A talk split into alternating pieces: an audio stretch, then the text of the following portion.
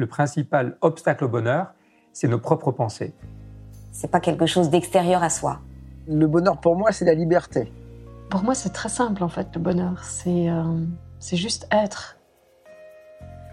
Bienvenue sur le podcast C'est quoi le bonheur pour vous? Je m'appelle Julien Perron, je suis le réalisateur du film C'est quoi le bonheur pour vous? Pendant plus de 4 ans, je suis parti à travers le monde pour interviewer 1500 personnes autour de cette question fondamentale.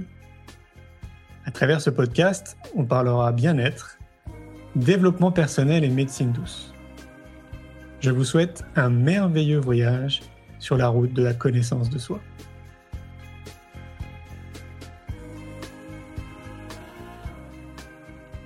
Aujourd'hui, j'ai le plaisir de recevoir Patricia Penaud. Patricia a fondé et dirige le centre Évolution Formation depuis 1999. Après un parcours dans le domaine du soin pendant plus de 15 ans, en tant qu'infirmière spécialisée en anesthésie-réanimation et cadre supérieur de santé. Aujourd'hui, elle forme au métier de sophrologue à l'EFT, mais aussi en développement personnel et dans la gestion du stress. Le centre Évolution Formation est certifié qualité par Bureau Veritas en janvier 2017.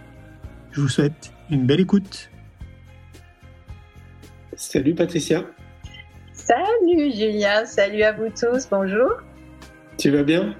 Ben oui, merci euh, de m'avoir invité à cette émission. Ça me fait vraiment plaisir de partager ce moment avec toi. Et ça me rappelle de bons souvenirs aussi. Mais oui, c'est clair. En fait, c'est ce qu'on se disait aujourd'hui là, en s'écrivant des emails. Alors, pour juste peut-être pour euh, poser un peu le cadre, pour que, pour, que les gens comprennent en fait euh, euh, pourquoi, euh, pourquoi on est ensemble en fait ce soir, c'est que bon, on se connaît depuis un petit moment maintenant, donc euh, peut-être 7-8 ans hein, si je me trompe pas. Et donc on avait commencé à faire des émissions autour du voyage sur la radio Médecine douce en compagnie de Nathalie Lefebvre qui nous avait bah, laissé en fait un peu libre cours pour faire ces émissions. Ça. après, bon, on a continué à se voir pendant un petit moment. Et, et puis bah après voilà, on se disait que ça faisait 4-5 ans du coup qu'on n'était plus en contact. Et euh, figure-toi qu'il y a pas si longtemps, j'ai repensé à toi et je me disais que ça serait chouette de parler de sophrologie. Et pour moi, la personne qui m'est venue à l'esprit, c'est toi en fait, euh, en tant qu'experte. Et donc euh, voilà un petit peu le, le, pourquoi du comment. Mais je vais te laisser te présenter pour les gens qui ne te connaissent pas. tu es qui alors, Patricia? Eh bien, je suis déjà Patricia. pour démarrer, tu sais que les prénoms ont une résonance. Bien sûr. mon prénom, finalement, il amène l'ouverture avec le A à la fin. Euh, j'ai un parcours de cheminement avec moi-même depuis hyper longtemps. Ça fait maintenant plus de 50 ans que je parcours avec moi-même. Ouais, incroyable. c'est clair. C'est un long cheminement. ouais, c'est un long cheminement. Et comme dans tout cheminement, ben, il y a des moments où c'est facile et puis des moments c'est plus difficile. Il y a du remous, ça gigote dans le panier, comme je dis souvent. Et en fait, dans ce parcours, j'ai j'ai eu plein de, de chemins, hein, de cheminements différents. Un cheminement plus traditionnel, infirmière anesthésiste, cadre cadre supérieur dans le milieu de la santé. Et puis un autre cheminement plus plus plus personnel, l'envie de l'envie d'être l'amour que je suis. ça, ah ouais.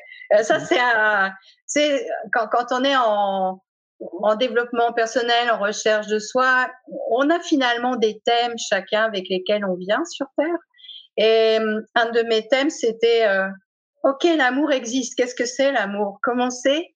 C'est pas juste l'amour, tu vois, l'affection, la tendresse, mais c'est quoi cet amour-là dont on parle et qui a une force qui peut déplacer les montagnes? Peut-être que j'ai choisi au départ une famille qui était euh, peut-être pas tant dans la tendresse que ça, et ça m'a finalement boosté pour aller chercher qu'est-ce que c'était l'amour, comment je pouvais me connecter et surtout faire émerger cet amour euh, de moi-même déjà, parce que comme tu as dit justement, la sophrologie, c'est un. tu, tu, as, tu as dit que voilà, j'étais sophrologue et une experte. Et, et c'est vrai que j'ai cherché des méthodes qui m'aident à saisir finalement ce que c'était que cet amour-là. Alors, avec un parcours de, de 40 ans, c'est vrai qu'il y a une certaine expertise. Je ne dis pas que tout est placé parce que c'est infini finalement. Et ce que ça a d'intéressant, l'amour, c'est que on puisse tomber amoureux de soi-même, on puisse être amoureux des autres sans forcément qu'il y ait de, relations sexuelles ou autres. C'est juste être amoureuse et être amoureux de l'humain d'une manière générale. Et ça, c'est vrai que c'est quelque chose qui me plaît. Et d'accompagner les gens pour qu'ils apprennent à s'aimer eux-mêmes, ben, c'est hyper nécessaire parce que aujourd'hui, il y a beaucoup de personnes qui sont dans le jugement d'eux-mêmes, qui se trouvent pas bien, qui se trouvent pas beaux, qu'on leur a dit ça, qu'on leur a appris ça, et qui se sont mis de côté, qui ont besoin de se retrouver. Alors j'ai fait ce chemin-là avec moi-même, donc ça c'est un des axes. Et avec l'amour vient la joie. Et, donc la joie, la liberté, l'authenticité, enfin des valeurs qui sont importantes. Et avec la sophrologie, ça ça allait bien. C'est une méthode qui allait bien dans cette découverte, euh, je dirais de et cette expression, chacun ayant sa propre expérience. Bah oui, c'est clair. Euh, à ce stade-là, depuis de nombreuses années, mais tu peux nous rappeler peut-être, tu formes maintenant des, futurs sophrologues. C'est ça. Donc, en fait, après un parcours dans le milieu du soin, hein, donc j'ai décidé de monter ma propre entreprise. Comme je dis, je marche sur deux jambes. En fait, mes deux jambes, c'est quoi? C'est un, l'accompagnement de l'individu pour qu'il puisse mieux s'aimer, mieux se connaître, et puis surtout pouvoir se réaliser dans ce qu'il est et pas passer à côté de sa vie. C'est vrai qu'il faut prendre conscience qu'on n'a qu'une seule vie dans ce corps-là, que ça passe vite, et puis qu'il y a des fois des événements hein, un peu euh, universels, dirons-nous, qui vont bousculer. Et c'est peut-être le moment aussi, ces périodes euh, de temps, pour faire le point avec soi et pour dire qu'est-ce qu'on veut faire, comment on veut le faire, où est-ce qu'on veut aller, qu'est-ce qu'on veut vraiment vivre dans cette vie, avec l'idée qu'à la fin de cette vie, on aurait envie de se dire, waouh, j'ai vécu un truc super, ou mm. bah, c'était pas si génial que ça, tu vois. Donc, de ce fait, effectivement, il y a un peu plus de 20 ans maintenant, parce qu'en 99, j'ai monté donc mon entreprise pour accompagner les gens, ça c'est une jambe, et l'autre former. Et donc, je forme aujourd'hui aussi des futurs professionnels dans le milieu euh, de la santé psycho-émotionnelle, si on peut dire ça comme ça, dans le développement personnel, dans, dans l'apprentissage de soi, des sophrologues et spécialisation, des relaxologues, mais aussi des consultants bien-être émotionnel, enfin des axes qui me semblent importants aujourd'hui à mettre en avant et de que, que les professionnels soient dotés aussi d'outils comme ça pour aider les gens parce que il y a vraiment beaucoup de souffrance, je trouve. Oui, c'est clair. Tu me disais euh, avant qu'on commence le live aussi que tu avais mis en place des lives, si j'ai bien compris, tous les mercredis, c'est ça, pour accompagner aussi les, euh, euh, bah, les citoyens, en fait, c'est ça? Oui, c'est-à-dire que ça a démarré lors du premier confinement, où, j'ai, où, vraiment j'ai senti qu'il y avait un malaise et qu'il fallait rester dans une vibe haute. Tu, sais, ce, toi, ça, ça, ça te parle mais rester dans un état d'esprit qui soit plutôt optimiste, positif. On a besoin de ça aujourd'hui, alors qu'il y a du chaos autour. On a besoin euh, d'avoir des gens qui sont qui sont stables et qui savent alimenter de la joie, de la sérénité, même si le contexte environnemental n'est pas là. Et donc, en mai, j'ai commencé à faire tous les mercredis soirs, à partir donc euh, de visio, euh, des séances que j'ai offertes gratuitement pour que les gens qui en avaient besoin puissent trouver un, un, un plan de, une approche d'écoute. Et donc, une partie où chacun exprimait un peu ses difficultés. Ensuite, l'utilisation d'une méthode que j'aime beaucoup, qui est le FT, pour apaiser tout ce qui pouvait remonter et trouver du calme. Une fois que le calme était là, je guidais une méditation inspirée en fonction du moment, du groupe et du besoin et des gens, des citoyens et de la Terre y compris parce que je suis très connectée à la Terre. C'est excellent ça. Et tu vas le reprendre? Bah, Vu euh, la dernière info du soir, il est possible que je reprenne. Dans l'idée que on a besoin de, de, passer ce cap avec le plus de sérénité possible et ça rendra service à soi mais aussi au collectif. Ouais, c'est clair. D'ailleurs, peut-être que tu aurais des, euh, je sais pas, des, astuces, des outils à recommander justement aux personnes là qui nous écoutent pour essayer de. Tu vois, moi, au début, là, quand j'ai commencé le, live, je disais que pour moi, c'est une responsabilité citoyenne à la base déjà de s'occuper de soi, euh, sans le contexte dans lequel on se trouve. Hein, juste déjà de conscientiser qu'on a vraiment un rôle très important de prendre soin de sa machine biologique et de son esprit, en, en gros. Euh, et là, c'est vrai que dans ce contexte qui, qui retombe une nouvelle fois, je pense que c'est pas simple pour tout le monde en fait de vivre ce genre de situation. Euh, c'est multifactoriel hein, évidemment. Est-ce que toi, tu aurais des choses à leur recommander justement pour essayer de mieux vivre en fait cette nouvelle étape là qui qui vient d'arriver? Bah, c'est sûr qu'il y a des pistes euh, qui sont importantes. Déjà, la, la première piste, c'est de réussir à être dans l'instant présent, c'est-à-dire à pas se projeter dans ce que pourrait être le futur. Et parce que en général, la plupart des gens, quand ils se projettent, ils se projettent de manière négative. Ils se projettent avec euh, le Poséidon qui coule, la tour infernale qui crame. Et, et ce qu'on a envie, c'est ce qui est quand même intéressant. Enfin, maintenant, je peux en parler avec euh, expérience. Ça fait 20 ans que, que je teste et que je suis une chercheuse, moi. Donc, je fais des expériences avec moi-même déjà, mais et avec les échanges que j'ai avec les gens que je forme. Euh, le futur, il se crée à partir d'aujourd'hui. Et aujourd'hui, ce qu'on vit, ce sont les effets et les conséquences de ce qui a été créé hier. Mm. Peu importe les, les, histoires les plus compliquées que les, les gens peuvent avoir eues. Mais si aujourd'hui, j'arrive à me placer dans cet instant présent, qu'est-ce qui va faire que je vais me placer dans cet instant présent? C'est mon corps. Mon corps, lui, connaît pas le, la, la temporalité, il connaît pas le passé, futur, présent. Lui, il est au présent.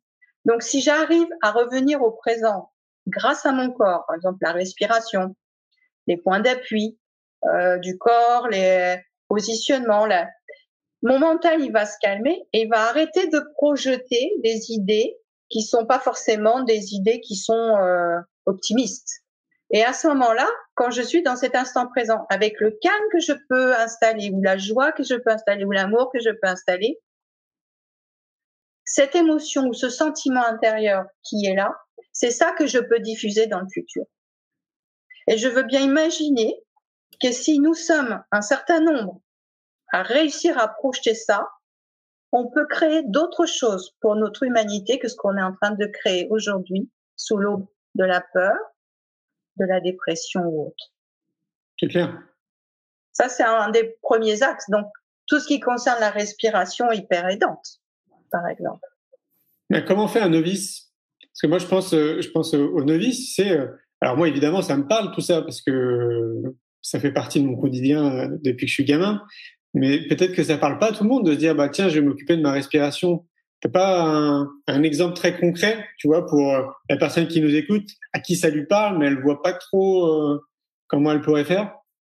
Ah, pour se concentrer sur sa respiration, quelque chose de très simple. Tu mets une main sur l'abdomen et une main sur le thorax et tu essayes d'observer le mouvement de tes mains. Ouais, ça c'est simple à faire. C'est clair? Et tu constates et tu observes et tu vois ce que ça donne, où est-ce que ça bouge, où est-ce que ça bouge pas? Rien quand tu fais quand tu fais ça, tu défocalises de ton mental et tu ramènes ton attention à ce qui se passe ici et, et maintenant. C'est clair. Ok. Et tu peux, moi je dirais, plus on descend bas dans le corps, plus on défocalise de la tête. Tu pourrais très bien te mettre debout, tu vois, et essayer de sentir et percevoir comment tes pieds appuient sur le sol. Observer. Est-ce que tu appuies plus sur les orteils ou plus sur les talons?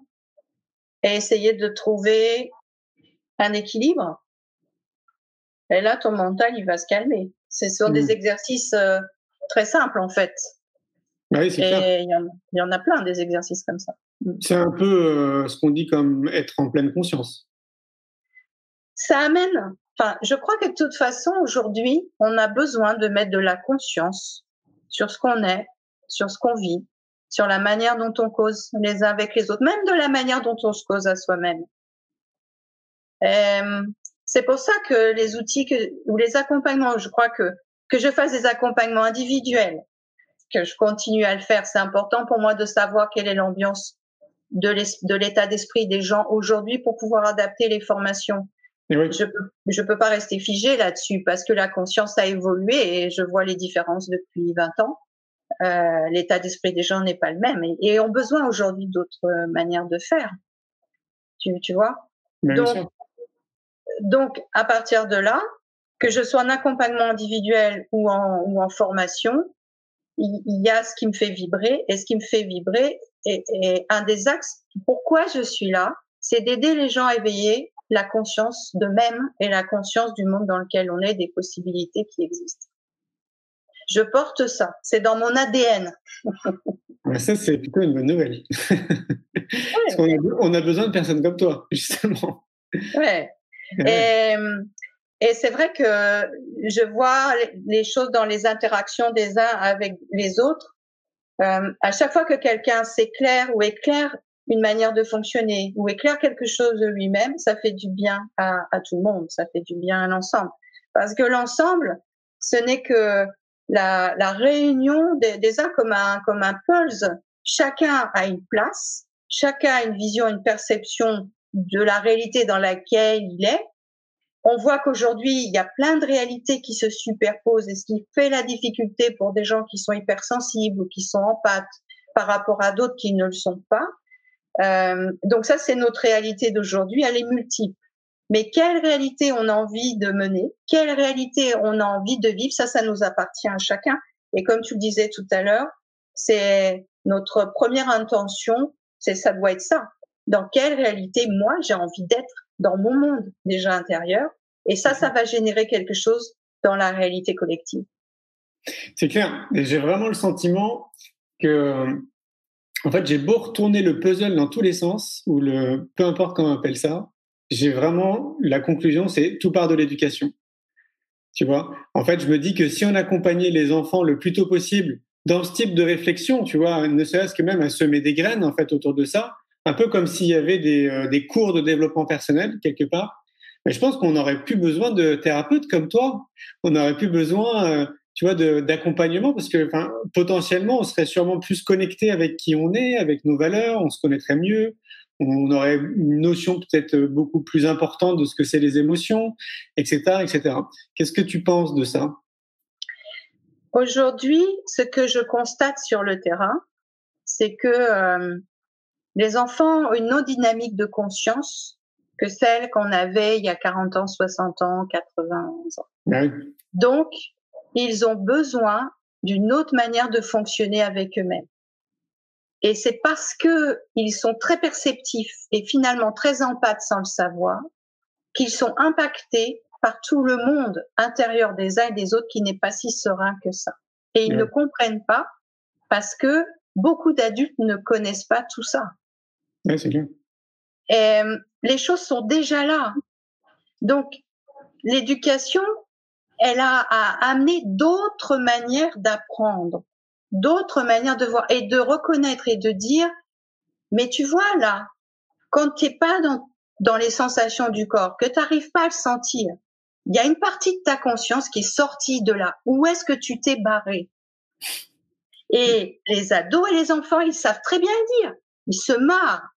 Ils te regardent avec des yeux comme ça parce qu'ils disent, mais attends, qu'est-ce qu'elle est en train de dire? Comment elle sait que je suis pas dans mon corps? Tu vois? Ouais. Et donc, quand on commence à leur causer de cette manière-là, en leur disant, mais qu'est-ce qui fait que tu veux pas être dans ton corps maintenant? Parce que la conscience, on dit, ouais, je connais tout mon moi, je connais mon corps parfait et tout. Ben, tiens, tu connais quoi? 5% de ta réalité et tu as des parcelles de conscience. Moi, je dis souvent, c'est un peu, euh, euh, comment dire, euh, un peu moléculaire. Et il y a des parcelles qui sont un peu partout. Et donc, à partir de là, comment tu fais pour revenir dans ton corps Tu vois? Alors Oui. ça, oui, en termes d'éducation, on est bien loin aujourd'hui d'apprendre ça aux enfants. Tu vois? et je me souviens, un, un jour, il y a eu un parent qui était assez ouvert, sophro, mais pas que, hein, aussi cette conscience de l'énergie, etc. Et il amène, euh, il amène son gamin, il me dit, euh, on a pris l'avion, on est parti en voyage, et depuis qu'il est revenu, j'ai l'impression qu'il est pas là, il est ailleurs. Et lui qui est bon d'habitude à l'école, il pige vite les maths et tout là, on a l'impression qu'il est pas là. Et donc, bon, alors il il l'amène pour euh, recevoir une séance. Et à ce moment-là, je j'ai ma perception qui est placée aujourd'hui à 100%. Donc, je perçois ce qui est pas forcément visible, que ce soit au niveau du corps ou au niveau de la contraction intérieure de l'autre. Et là, qu'est-ce que je vois? Je vois que ce gamin, 12 ans, il a une partie de lui, de conscience, qui n'est pas dans le corps. Et je lui dis ça, je reformule. Alors, il faut le parler en termes d'enfant, tu vois, avec... Euh, ben, je lui dis, mais t'es où là? Où c'est que t'es? Dis-moi. Et il me regarde en me disant, je comprends pas ce que tu me dis. Mais je dis, est-ce que tu, tu penses que t'habites dans ton corps? Est-ce que tu penses que la tortue, elle est dans sa coquille? Là maintenant Et il me dit, ben non. Ok, je lui dis, tu penses que t'es où dans ton corps? Et il me dit, je suis là. Tu vois, c'était pas plat. Donc il sentait le haut, mais il sentait pas le bas. Et on a fait ces descentes. Et alors c'était super amusant. On appelle ça le champ de perception en sophrologie, le champ d'énergie en énergétique. Et à ce moment-là, il descend. Puis alors, c'est, marrant les gamins parce que il poussait, tu vois, comme s'il comme ça pour pour faire descendre, pour se faire descendre dans le corps. Et à un moment, donc il arrive. Je lui dis ça y est, t'es dans les pieds. Je lui dis, est-ce que là tu, tu, tu as le contact? Qu'est-ce que ça fait? C'est chaud, c'est froid, c'est quoi? Et là, il me dit, j'y suis, j'y suis. Ok. Et puis après, je l'ai fait marcher parce que les repères, quand on n'est pas, on passe encore complètement, ne sont pas les mêmes que quand on y habite. Et là, il tanguait, tu vois, c'était marrant. Il me dit, c'est bizarre comme truc. Ben, je dis, ouais, mais regarde, maintenant, marche encore un peu, tu vas voir. Il me dit, ah ouais, mais j'ai l'impression d'une grande chaleur qui est là. Et c'est lourd, et c'est lourd, parce que le corps, quand on est dedans, c'est dense et c'est lourd. Mmh. Donc, aujourd'hui, c'est déjà là. On a déjà des enfants qui ont d'autres manières de fonctionner. C'est dans leur ADN. Sauf que, effectivement, ils ne savent pas le gérer. Ils ne savent pas en parler euh, aux adultes, comme le dit Brunilde, euh, parce que c'est pas un langage qui est courant, qui est appris ou qui est forcément dans la dans, dans leur famille ou dans leur éducation, bien qu'aujourd'hui il y a quand même beaucoup de familles qui s'éveillent à ça, qui apprennent et qui du coup vont créer une autre dynamique et une autre éducation. Quand les parents sont ouverts, c'est sûr que ça change beaucoup la chose et que les enfants vont se sentir euh, plus dans les possibilités d'exprimer ce, ce, genre de choses aussi, en tout cas d'apprendre à les exprimer. C'est clair. Ça me fait penser à une transition. Euh, c'est quoi du coup ton regard avec euh, bah, toute l'expérience que tu peux avoir, euh, justement de ces prises de conscience qui ont l'air quand même de s'accélérer d'année en année, hein, de, mon point de vue? Est-ce que tu as, as le sentiment toi aussi que quelque part on a pris une bonne direction et qu'il y a de plus en plus justement de personnes qui changent un peu leur regard, leur perception sur les choses et donc du coup bah, leur conscience, on dit que c'est les prises de conscience qui se font. Moi j'ai vraiment le sentiment que ouais ça, enfin plus les années passent et plus ça va vite quoi. Et, oui, enfin, dans ma perception et puis en discutant avec des gens qui sont un peu partout dans le monde parce que je, je participe à des groupes où il y a des gens qui vraiment en visio comme ça, c'est facile mmh. euh, et d'avoir les idées des uns et des autres. Euh, il y a une vraie, on est dans une période de transformation. On est, à mon sens, dans une période d'évolution, euh, ce qui fait que soit on, on y va, quoi, on, on, on, est d'accord pour, même si c'est pas forcément toujours simple et facile, parce que ça nécessite de laisser partir des vieux schémas de fonctionnement, hein, que ça soit des, des, vieux schémas de fonctionnement euh, individuels ou sociétal, euh, et d'amener de l'innovation, d'amener des, des nouvelles créations qui vont et qui sont déjà là, encore une fois, grâce à l'intuition, mais où les gens peut-être n'osent pas encore trop en parler ou trop faire, mais pour moi, c'est déjà là. Toutes les mmh. graines, tout ça, c'est en train de pousser. Mais c'est pas encore euh, ce qui prend euh, forcément le, le devant de la scène euh, majoritairement. Bonjour le chat. Enfin, je vous présente Théolie pour ceux qui ne la connaissaient pas. Super. Bah et donc, on est dans cette période de transformation, et, ce qui fait qu'il y a des accélérations effectivement de, de prise de conscience mais il y a aussi euh, malheureusement des, des, des, restrictions et des, des, limitations qui font que c'est dur à passer à des gens qui s'en vont aussi. Bah oui, c'est clair. Après, c'est euh, comment euh, comment chacun à notre niveau on peut justement participer à, à semer des graines? Moi, je, je sais souvent quand m'interview qu'on me pose la question. Alors, Julien, qui êtes-vous Présentez-vous? mais je dis très souvent, bah, moi je me considère déjà comme un citoyen du monde euh, qui fait sa part, quoi. un peu tu sais comme l'histoire du colibri. Quoi. Et, et quand ce que j'entends par part, c'est que euh, je pense que c'est tellement important en fait de semer des graines autour de nous, euh, un peu comme le disait Gandhi sur le changement que tu veux voir dans le monde. Bah, si tu as envie d'un monde euh, qui soit plus joyeux, bah, incarne euh, ce, côté joyeux. Si tu veux plus d'amour, bah, incarne l'amour, etc. Et au même titre que je disais au tout début qu'on avait une responsabilité citoyenne de prendre soin de nous, je crois qu'on a une vraie responsabilité aussi dans le monde dans lequel on a envie de vivre. Et donc, euh, bah, de semer des graines chacun à notre niveau, je pense que c'est possible. Mais après, c'est euh, comment en fait insuffler cette envie, tu vois, à un maximum de personnes pour que ça génère encore plus de déclics? ben, pour moi, ça vient de l'intérieur. Parce que toi, Julien, ça fait des années que tu as cette intime conviction intérieure de où est-ce que tu veux aller et qu'est-ce que tu veux faire, tu vois. Et il y en a d'autres personnes qui ont ça. Mais il y en a plein qui sont déconnectés avec ce qu'ils sont. Alors, citoyen du monde, on est aussi citoyen de l'univers. Oui. Et on vient des étoiles. Et quand je dis ça, je, là, je, je viens de terminer une, une formation justement où, où on, je, on, on, voit comment la Terre et l'univers s'est créé pour pouvoir aller rechercher cette force qui est en nous et qui vient de notre ADN. Et l'ADN a, a, finalement a passé le temps depuis les premières formes de vie sur Terre. Et comment peut-on reconnecter ça? C'est intéressant comme, comme, comme idée parce que si tu reconnectes ça, tu reconnectes avec une force, tu reconnectes avec euh, une énergie, euh, tu reconnectes avec donc de l'assurance, tu vois, avec des choses comme ça. Et effectivement, ce qui manque aujourd'hui, c'est cette reconnexion avec l'être que l'on est, avec sa préciosité, avec son sacré, avec tout le rayonnement, avec toute la lumière qu'on contient, peu importe ce qu'on met comme définition de rayonnement et de lumière, chacun y mettra ses propres définitions. Mais pour autant, on a besoin de se reconnecter avec ce, ce sens intime, cette valeur intime que l'on est. Et à partir du moment où on retrouve ça, on retrouve des valeurs, on retrouve euh, une intelligence de cœur, on retrouve une cohérence. Et aujourd'hui, je trouve que ce qui manque, c'est de la cohérence. La cohérence dans ce qu'on pense, dans ce qu'on dit, dans ce qu'on fait. Euh, et qu'est-ce qui va permettre cette cohérence? Ben, C'est cette, à mon sens, cette connexion, cette reconnexion avec soi.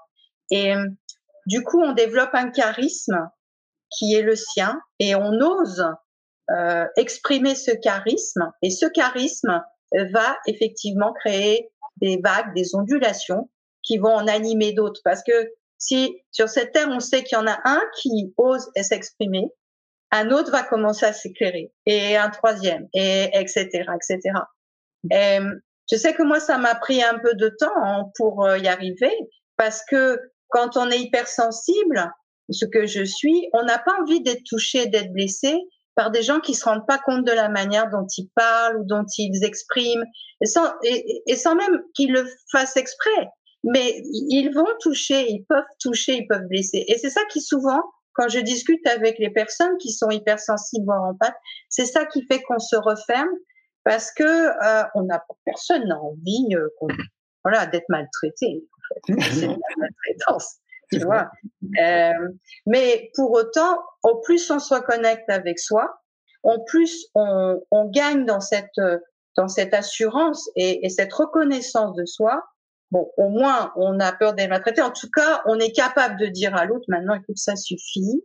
Euh, on ne pense pas la même chose, on n'est pas d'accord, mais tu me parles autrement, s'il te plaît, parce que ça, tu peux le faire, même si on n'est pas d'accord. Tu n'es pas obligé de hurler dessus. Avec des mots sauvages, tu n'es pas obligé de faire ça. Si tu fais ça, je pleure, je te préviens. oui, c'est clair.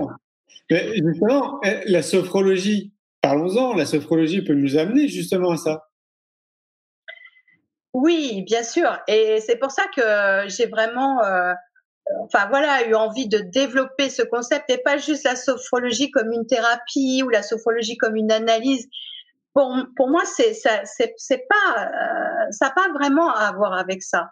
La sophrologie, c'est une pédagogie, c'est-à-dire comment on apprend à être avec soi-même et avec différentes dimensions de soi-même. Alors la dimension du corps, Tu vois, c'est la première dimension.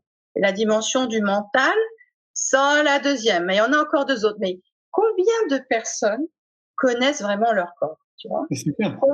Combien de personnes? Parce qu'on connaît la forme, bon, ok, plus ou moins, hein, mais l'intérieur et le monde du corps et son langage. Euh, alors, et le mental, on, bon, on connaît le mental avec ses idées, ses idées reçues, ses idées préconçues. Mais est-ce qu'on connaît l'esprit, qui est la transformation d'un mental égotique vers quelque chose qui est présent en soi. Non. Et la sophrologie, dans ses premières, euh, ses premières techniques, ses premiers exercices, elle est là pour apprendre à savoir piloter le corps, tu vois, comme une voiture, faut que tu apprennes à le piloter, à décoder ses messages, comment tu fais si tu veux euh, aller bien dans ton corps, et puis à piloter le mental, mais surtout pour le pour sortir du jugement, avoir apprendre à avoir un état d'esprit plus ouvert, s'ouvrir à différentes possibilités, euh, et de cette de cet état d'ouverture d'esprit, d'arriver à être présent à l'intérieur de soi pour être en cohérence au moins corps esprit et sans jugement. Et c'est à partir du moment où on commence à être dans cette cohérence corps-esprit qu'on peut dire qu'on s'adore, qu'on s'aime. Et c'est pas de l'ego d'avoir une vraie reconnaissance de sa valeur parce que des fois il y a souvent confusion. Et aujourd'hui, ce qu'on peut constater avant de commencer euh, tout ce parcours, c'est que on est un peu comme dans une cage et, et des fois la, la, la, cage elle est complètement occultée donc on ne sait même pas ce qu'il y a dehors. Mais quand la cage commence à être désoccultée, on commence à avoir les choses, à avoir conscience des choses. Mais on est encore bloqué dans sa cage parce que la cage, elle nous amène quelque chose qui est sécuritaire, même si on n'aime pas d'être emprisonné. Et puis après, la porte, elle s'ouvre. Mais on a les chocottes, tu vois, c'est l'oiseau dans la cage. Euh, il va peut-être, euh, il se dit, est-ce que j'ai mes ailes qui sont assez fortes pour pouvoir voler? Et puis si je peux voler, aller où? Partout, où est-ce que je vais aller? Et c'est vrai que ça peut être, ça peut être effrayant. Mais si je réussis à me connecter avec mon sens de motivation profonde, si je réussis à me connecter à, à mon âme finalement au sens euh, freudien du terme, c'est-à-dire cette, cette, partie intime qui est dans la profondeur de moi-même et qui sait ce pourquoi je suis là, si je me connecte à ça, je peux sortir de la cage en ayant fortifié mes ailes et aller où je veux parce que je sais que j'irai là où c'est bon pour moi et pour l'ensemble. Hmm. Donc la sophrologie, c'est tout ce parcours finalement qu'elle qu'elle qu'elle amène euh, une vraie pédagogie du soi pour exister pleinement. Pardon? Pour exister pleinement et pas tout seul dans son monde, mais en interrelation avec l'environnement, avec les choses, avec les gens et ramener de la cohérence. C'est bien que tu le présentes de cette façon parce que je pense que dans l'inconscient collectif de beaucoup de personnes, la sophrologie est souvent assimilée à des exercices de relaxation. Mais évidemment, il y en a, mais c'est pas que ça, quoi. Et je pense que là, tu l'as bien, tu l'as bien déployé en fait dans sa définition. Et, et c'est ça, c'est-à-dire que euh, la manière dont on va parler de la sophrologie, ça dépend du cadre de référence des uns et des autres. Tu as un médecin qui est sophrologue, il va en faire une sophrologie thérapeutique vous avez de l'asthme, on va faire des exercices pour vous apprendre à mieux respirer. Tu vois, si euh, tu as quelqu'un qui est psychanalyste, il va faire de la sophrologie parce qu'il s'est formé, mais il va vouloir résoudre les choses passées qui ne le sont pas en les faisant avec les techniques de sophrologie.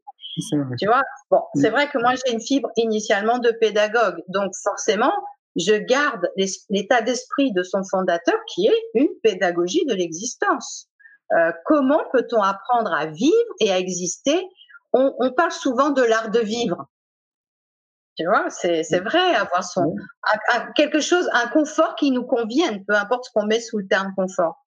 Mais l'art d'exister, c'est pas parce qu'on on est à la naissance qu'on va savoir exister. Et c'est ça, c'est pas inné. On a besoin d'apprendre à exister. D'où le fait d'avoir dans l'éducation des enfants des choses qui vont les aider à développer leur sens de l'existence. Et dans, chez les adultes, c'est pas grave s'ils n'ont pas appris petit. Il y a toujours cette faculté d'apprendre. On peut apprendre à n'importe quel âge. Alors, ça sera peut-être des fois un peu plus lent, hein, on est d'accord, mais c'est pas grave. On apprend quand même et on peut transformer. Bien sûr. Rappelle-nous, c'est qui le créateur de la sophro C'est euh, le professeur Caïs Edo, qui est un médecin psychiatre et qui euh, comment dire, est d'origine espagnole, mais surtout en Amérique du Sud, il a beaucoup côtoyé les, les personnes justement qui, qui étaient pauvres socialement, qui, qui, qui n'étaient pas bien, et il a créé la sophrologie aussi pour en faire quelque chose pour aider le, le, plus grand nombre sur Terre, dans le sens où pour lui, son, son, son idée initiale, c'est que le monde, déjà à l'époque, donc dans les années 60, le monde allait mal, il manquait de valeur et le mal du siècle était le stress. Alors ça, c'était dans les années 60, mais dans les années 2020, finalement, c'est encore pareil. hein c'est encore pareil. Et donc, il a, il a mis en place cette méthode, pas que pour des accompagnements individuels, bien sûr, hein, ça, ça aide, mais pour toucher les masses. Ça veut dire qu'on peut, moi, un de mes rêves, tu vois, franchement, le Stade de France, le micro, les sophrologues partout, et on guide une méga séance de sophrologie. Là, tu vois, voilà. Voilà un message pour l'univers. Exactement.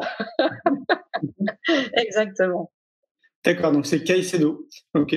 Et pour une, une personne justement là qui nous écoute et qui se dit bah tiens, euh, moi ça me ça, ça, me botte bien la sophrologie. Euh, on est quand même euh, voué à quelque chose, c'est que c'est pas simple de nos jours de trouver un bon thérapeute. Euh, enfin, en tout cas, ce qu'on peut qualifier d'un bon thérapeute, hein, parce qu'il faudra donner une définition à bon thérapeute. Euh, je m'exprime. C'est moi quand j'ai créé ma boîte en 2003, on était très loin de cette effervescence là qu'il y a autour du bien-être, du développement personnel. Et tant mieux, c'est une très bonne chose.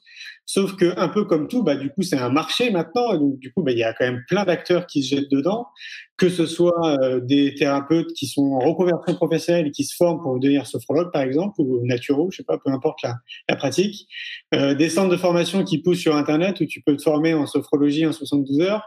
Euh, tu vu ça, excellent. N'investissez pas là, s'il vous plaît. Vous ah pouvez vous faire une bonne bouffe avec ça parce que c'est pas cher, hein. 70 euros pour devenir sophrologue, même master spécialiste. Attends. C'est dingue, c'est dingue. Donc, euh, moi, je me mets dans la, à la place des gens qui disent, bah, OK, moi, ça m'intéresse, mais déjà, je vais regarder, euh, bah, je sais pas s'il y a peut-être un sophrologue euh, autour de moi. Est-ce que tu penses qu'il y a, je sais pas, une astuce peut-être pour se dire, voilà, bah, celui-là, ça va être un bon thérapeute? ah oui. Déjà, ce qu'il faut placer, c'est que sous le terme sophrologue, c'est pas comme sous le terme, par exemple, infirmier ou infirmière.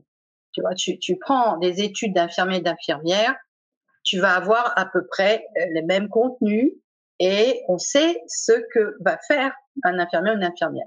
Sous le terme sophrologue, c'est là où c'est un peu plus compliqué. C'est que bien sûr, ils savent, ils apprennent à accueillir les personnes, à monter, plus ou moins à monter des programmes, plus ou moins à adapter, mais bon, à être bienveillant. Enfin, tu vois, il y a des, il y a des bases, mais pour autant, il y a plein de sophrologies différentes finalement. Donc, la première chose euh, qu'on pourrait euh, estimer, c'est rechercher, c'est Madame, Monsieur le sophrologue, quelle sophrologie vous faites? Parce que est-ce que ça va nous correspondre ou pas?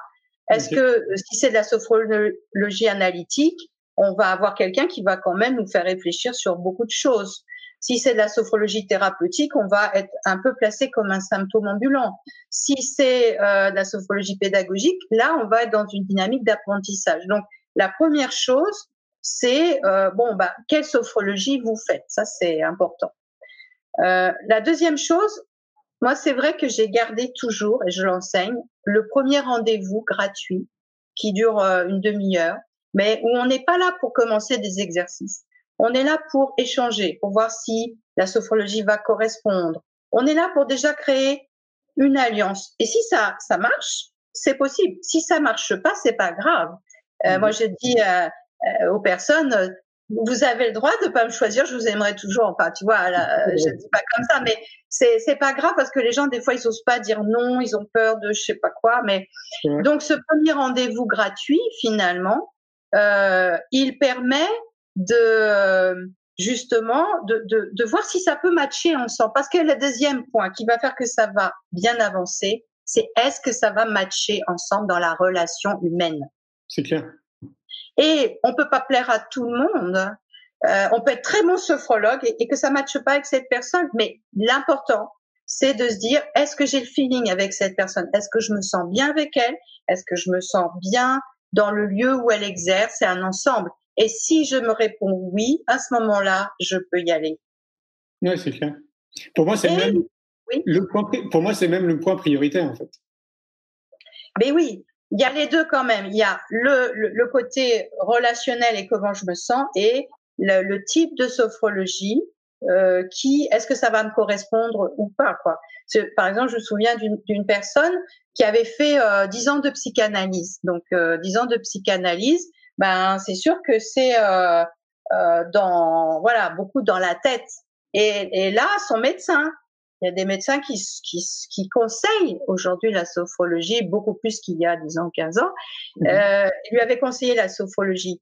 Et c'est vrai que si cet homme avait trouvé un sophrologue ou une sophrologue euh, analyste, il aurait continué à boucler dans la tête. Et en fait, il, il m'a trouvé. Euh, donc, euh, en tant que sophrologue plutôt phénoménologique et, pédagogique, en tout cas centré sur l'humain, centré sur l'être et son évolution. Donc, il y a eu tout un parcours avec lui pour qu'il arrive à se déconnecter de la tête et arrêter de vouloir tout comprendre tout le temps, de faire du lien tout le temps, parce que c'est avec ça qu'on sort quand on a fait une psychanalyse longue, et de revenir au corps et juste de dire comment je me sens, c'est quoi le sentiment intérieur que j'ai, est-ce que c'est détendu, est-ce que je me sens bien, est-ce que je me sens contractée, et il a fallu plus de trois mois pour réussir à faire ça. Mmh. Mais après, voilà, il a, il a connecté d'autres choses avec lui-même. Et donc, mmh. une ouverture qui s'est faite aussi autrement. Ouais, donc euh, pour résumer, ce qu'on pourrait leur dire, c'est idéalement tomber sur un thérapeute qui vous propose une séance gratuite d'essai. Alors, c'est pas forcément une séance gratuite d'essai.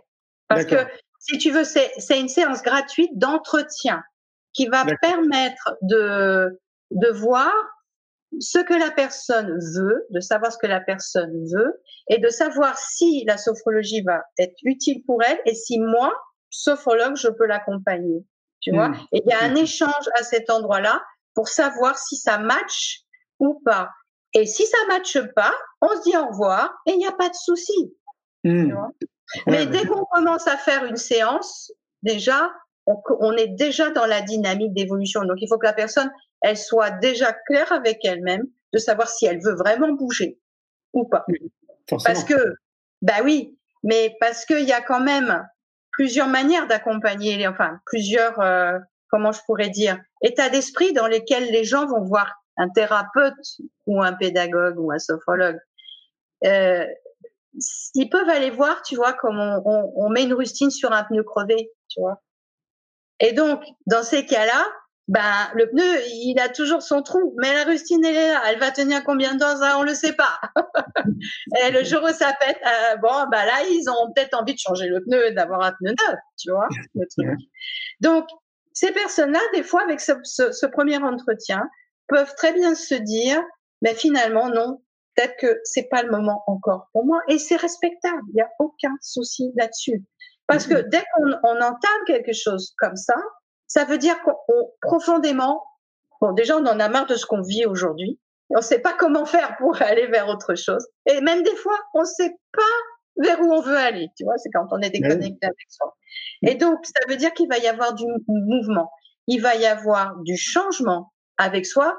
Alors faut pas non plus avoir les chocottes, hein. C'est pas parce que je fais un accompagnement avec quelqu'un que je vais euh, passer de blonde, forte poitrine à brune, faible poitrine. Hein, ça, ça va pas marcher comme ça pour les femmes. Hein. Les hommes euh, non plus. Mais on va évoluer, on va changer, on va prendre conscience, on va se connecter avec soi et c'est sûr que ça va gigoter dans le panier avec son entourage. Parce que aujourd'hui, ce que je constate, une des grosses problématiques, c'est la dépendance et la dépendance affective. Ah, mais très clairement, bien sûr. Et, eh ouais. et donc, pour sortir de ces dépendances et de ces schémas qui sont des fois ancestraux, mmh. culturellement ancestraux, c'est du boulot. Mmh. Et ça se fait pas en un claquement de doigts. Et il en faut du courage et de la volonté parce que même les moments où il y aura des l'eau qui monte et qui descend comme ça, mmh. il faut pas perdre de vue ce pourquoi on est là et ce qu'on veut réaliser dans son monde et la réalité qu'on veut créer. Et là, je reviens encore à ce point de départ qui est soi. C'est clair. On a toutes nos informations à l'intérieur de nous-mêmes. Notre corps les contient. Notre être entier les contient. Et c'est vrai que c'est dur de sortir de la dépendance affective. Et c'est pour ça que c'est un accompagnement qui doit se faire. Et ça, c'est sûr que c'est pas en un mois, en deux mois. Donc, ça veut dire que les, les, les gens qui vont faire ce genre d'accompagnement vont avoir besoin de persévérance avec eux, mais euh, vont avoir besoin d'être soutenus. Et le sophrologue est bien une personne qui peut soutenir, qui doit avoir la confiance pour mille. Alors, c'est sûr que plus on a fait ce chemin avec soi, plus on est, on est convaincant et soutenant. Aussi. Oui, forcément.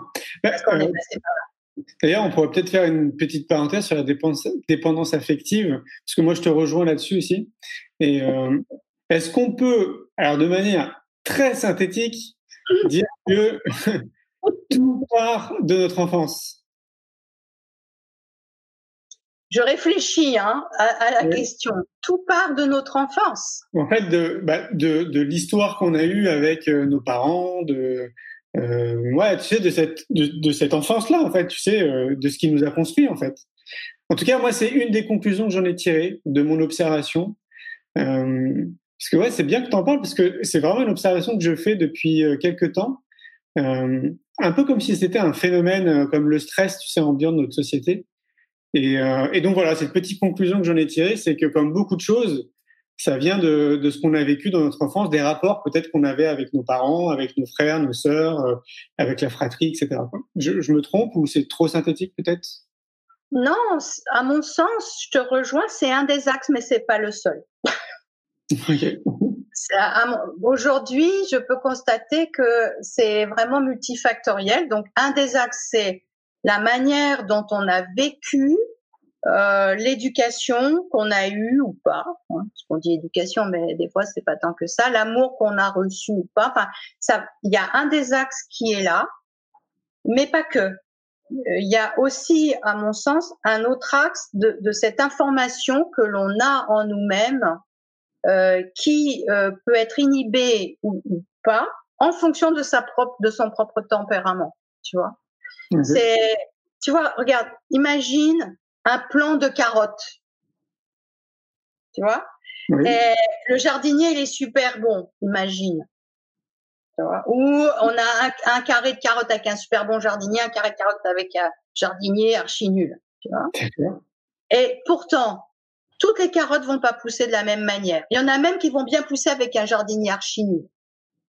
Et d'autres qui vont mal pousser avec un bon jardinier. Parce que la carotte, elle, elle porte en elle-même quelque chose qui lui est propre.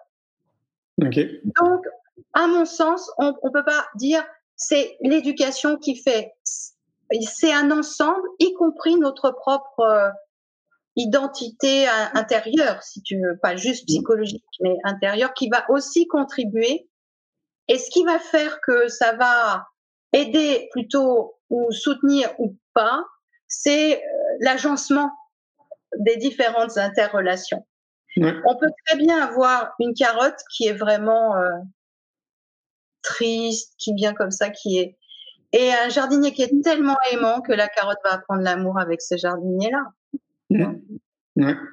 Donc euh, bon, et après il y a toutes les influences. Il y en a d'autres.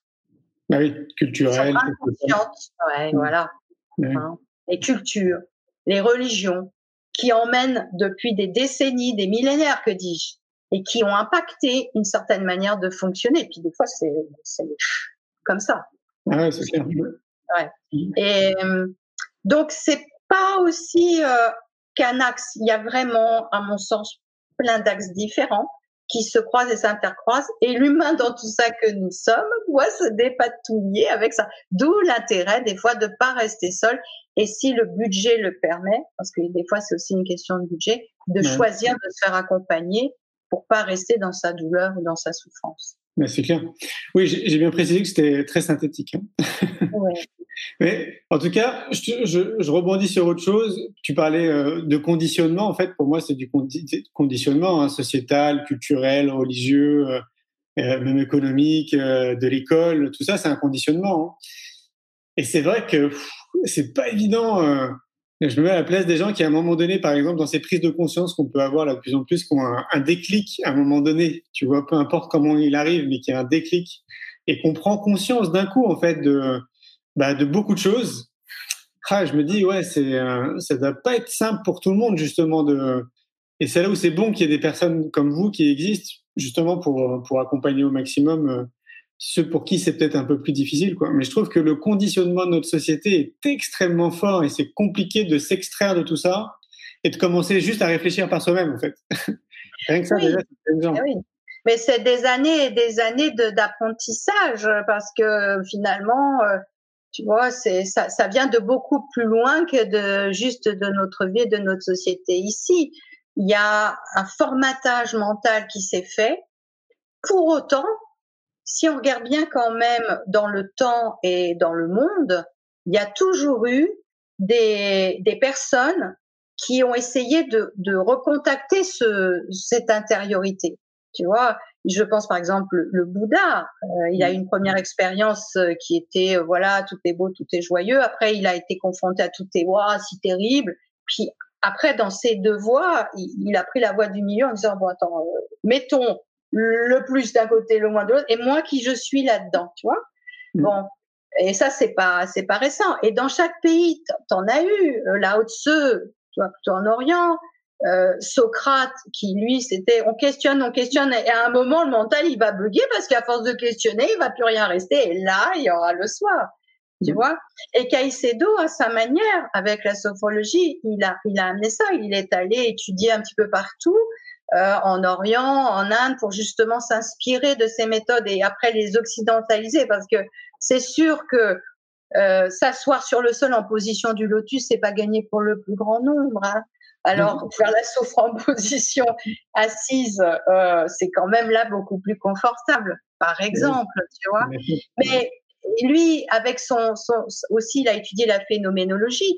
Et chez les phénoménologues, on a des hommes comme Cruiser qui sont dans de la phénoménologie transcendantale, c'est-à-dire comment on peut euh, connecter la transcendance de qui l'on est aujourd'hui pour justement pas être sous l'emprise, parce que c'est une véritable emprise du mental, de ses conditionnements, de ses limitations, de ses a priori, de ses jugements. Comment je fais pour que moi j'appelle l'ego pour, pour transformer ça, pas le tuer, parce que plus tu veux tuer quelque chose comme ça, plus il peut ah, être présent. Et c'est lui qui a les chocottes, en fait. Il a peur, lui, il faut pas trop bouger. Mais comment transformer ça?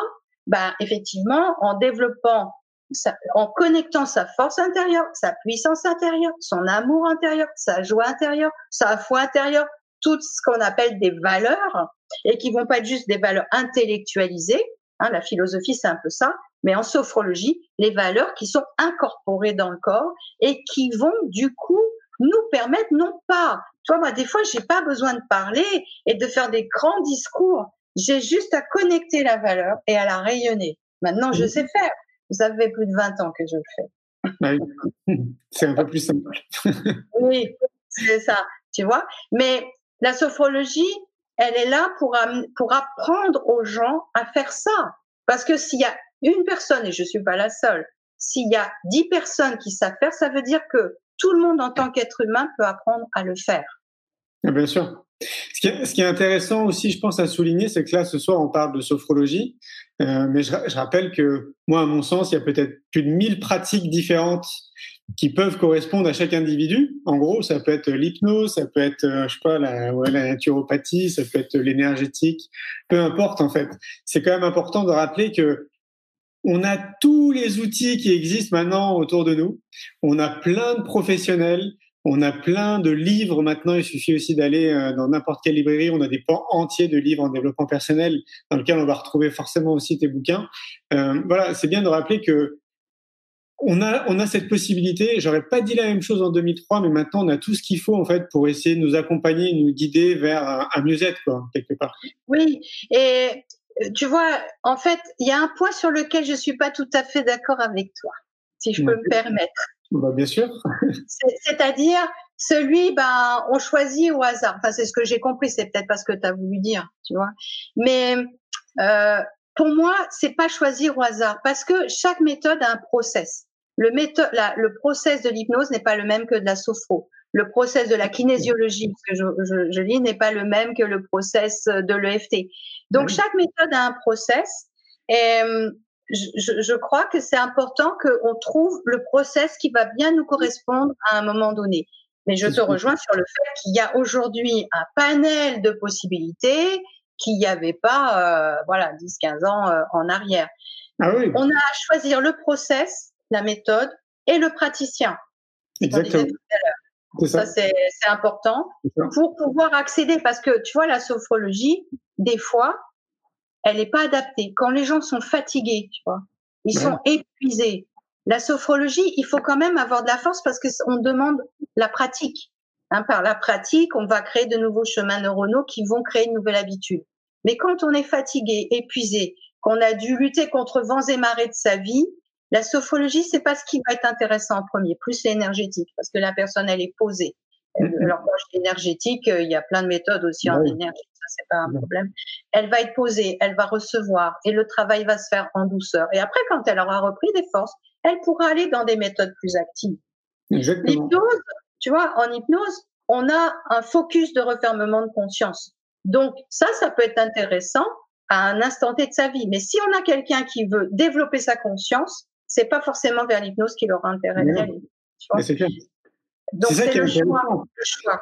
Mais justement, en fait, pour moi, c'est ça qui est hyper intéressant. C'est comme tu le dis, en fait, on a le choix. C'est-à-dire qu'il y y a tout ce qu'il faut en fait autour de nous. Après, la difficulté, parce que c'en est une, c'est trouver le bon thérapeute avec lequel on est bien, etc. Et trouver la technique qui nous correspond aussi forcément. Et d'ailleurs là-dessus, je fais une petite parenthèse parce que nous souvent, on nous demande tiens, euh, vous pourriez euh, me recommander un sophrologue, euh, je sais pas à Montpellier par exemple? Et, et je leur dis ben non, en fait c'est c'est trop compliqué de vous recommander quelqu'un parce que peut-être que ce sophrologue il a été bon pour une personne mais qui sera absolument pas bon avec vous quoi.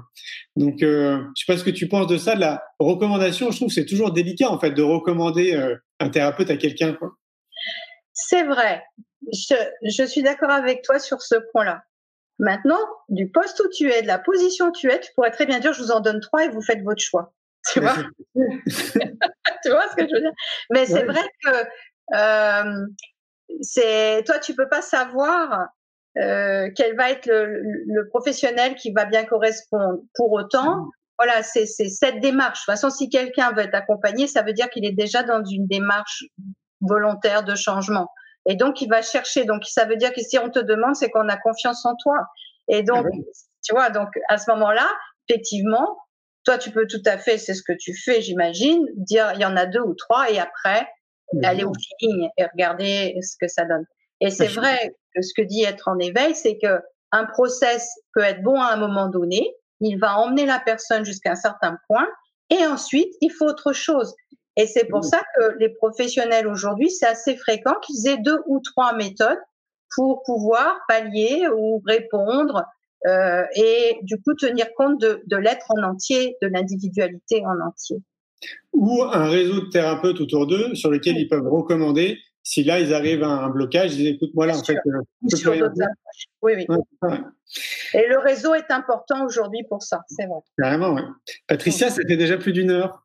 oh, déjà Ouais. Eh ben, euh, comment on fait pour te joindre? Pour ceux qui aimeraient te contacter, comment, comment on fait? Alors, il y a ben, ma page Facebook euh, Patricia Penaud auteur, hein, donc sur Facebook euh, où là c'est possible de m'envoyer des messages en privé, un DMP. Euh, on peut aller aussi sur mon blog authentiqueetlibre.com où là je, je, partage des articles et puis euh, voilà différentes choses. À chaque fois qu'il y a un nouveau livre qui sort, euh, c'est là. Et d'ailleurs, j'ai une super bonne nouvelle. Vous, vous l'avez en prime vraiment là parce que j'ai discuté avec euh, mon éditeur futur donc d'un nouveau partenariat qui voilà sont les éditions Le Lotus et l'éléphant. Et c'est une nouvelle collection spirituelle du groupe Hachette et donc, on va travailler ensemble. Et je suis hyper ravie. Ça match super. On a déjà plein d'idées dans, voilà, dans les collaborations. Et donc, un livre qui sortira probablement début d'année 2002. Voilà, donc euh, 2002. Euh, moi, le, moi, le temps, oui, le temps passe vite. pour le coup, c'est retour en arrière et retour dans le futur en 2022. Voilà. Et donc, il y a plein, plein de choses, des livres, des oracles aussi. Enfin, bon, il y a plein, plein de choses là, qui, vont, euh, qui vont arriver et je suis vraiment euh, ravie. Je remercie euh, dix mille fois euh, cette rencontre qui, effectivement, les, au gré des rencontres, il n'y a pas de hasard. Une rencontre qui s'est faite comme ça et ça a tout de suite mhm. matché. Et je remercie beaucoup si elle m'entend. Sophie. une belle maison d'édition achète. J'ai été, j'ai été chez eux parce qu'ils veulent aussi que j'écrive un livre pour eux. Et, euh, je trouve que c'est une très belle maison d'édition. Ouais, ouais, ouais. C'est, ils ont des, vraiment des belles idées, des belles orientations et très, très actualisées. Et ce qui me plaît aussi, c'est qu'ils tiennent compte aussi bien du fond que de la forme. Il n'y a rien de plus terrible pour un auteur quand on veut élaguer de trop et que le message principal n'existe plus. Et là, il y a vraiment ces, ces deux éléments-là. Et puis, euh, euh, je voulais aussi dire que vous pouvez accéder à des séances de sophrologie qui sont adaptées. Euh, on a créé avec six sophrologues. Au départ, on était un peu plus nombreuses, mais il y en a qui ont quitté pour des raisons professionnelles. Le collectif Onde Positive. Et donc, nous sommes six. Vous pouvez euh, aller chercher ça sur Facebook, le collectif Onde Positive. Et on crée des podcasts avec des thématiques, une minute pour, et on, voilà comment adapter la sophrologie pour ça et pour ça. Euh, aussi génération XYZ, on aborde des sujets de société en tenant compte de toutes les générations et ensuite on guide une séance. Enfin, vous voyez, il y a, voilà, il y a, y a, des éléments comme ça. Donc ça, c'est gratuit. Vous importez les podcasts, vous pouvez les réécouter quand, quand vous voulez. Euh, là, on a juste un petit temps de euh, comment dire de, de, relais parce que comme euh, on était neuf et qu'on se retrouve à six, euh, donc on, va faire repartir la machine. Mais bon, sachez qu'il y a ça. Et puis, bah, sinon les formations hein, pour se former. Là, j'ai un autre site qui est évolutionsophoformation.com. Donc vous tapez de toute façon sur Internet Patricia Penaud, sophrologie, vous allez avoir tout ça. Et pour les formations en énergétique, parce que je forme aussi en énergétique, avec euh, l'expérience là que j'ai de plus de 40 ans aussi, plus que la sophro. Euh, donc j'ai un site spécial qui s'appelle rééquilibre.com. Ok, top. Merci beaucoup, Patricia. C'était eh ben, eh ben, merci beaucoup de ton invitation. Avec plaisir toujours. Et puis, ben, à une autre fois. À tout bientôt. bye bye. Bye bye. Un grand merci pour votre écoute. J'espère que vous avez passé un bon moment avec nous. Je vous invite à prolonger l'expérience en regardant mon film C'est quoi le bonheur pour vous? Vous le trouverez assez facilement sur YouTube. Si vous souhaitez ancrer davantage les choses, nous avons créé le jeu de cartes C'est quoi le bonheur pour vous qui vous permettra de mieux vous connaître et de mieux connaître les gens avec lesquels vous allez jouer de manière ludique et bienveillante. Vous me retrouverez assez facilement sur les réseaux sociaux si vous souhaitez qu'on échange en direct. Et merci de nous laisser des messages ou des avis, des commentaires. Ça fait vraiment plaisir et je prendrai une grande joie à vous répondre. En attendant, je vous souhaite une très belle route et je vous retrouve maintenant la semaine prochaine pour un nouvel épisode du podcast C'est quoi le bonheur pour vous?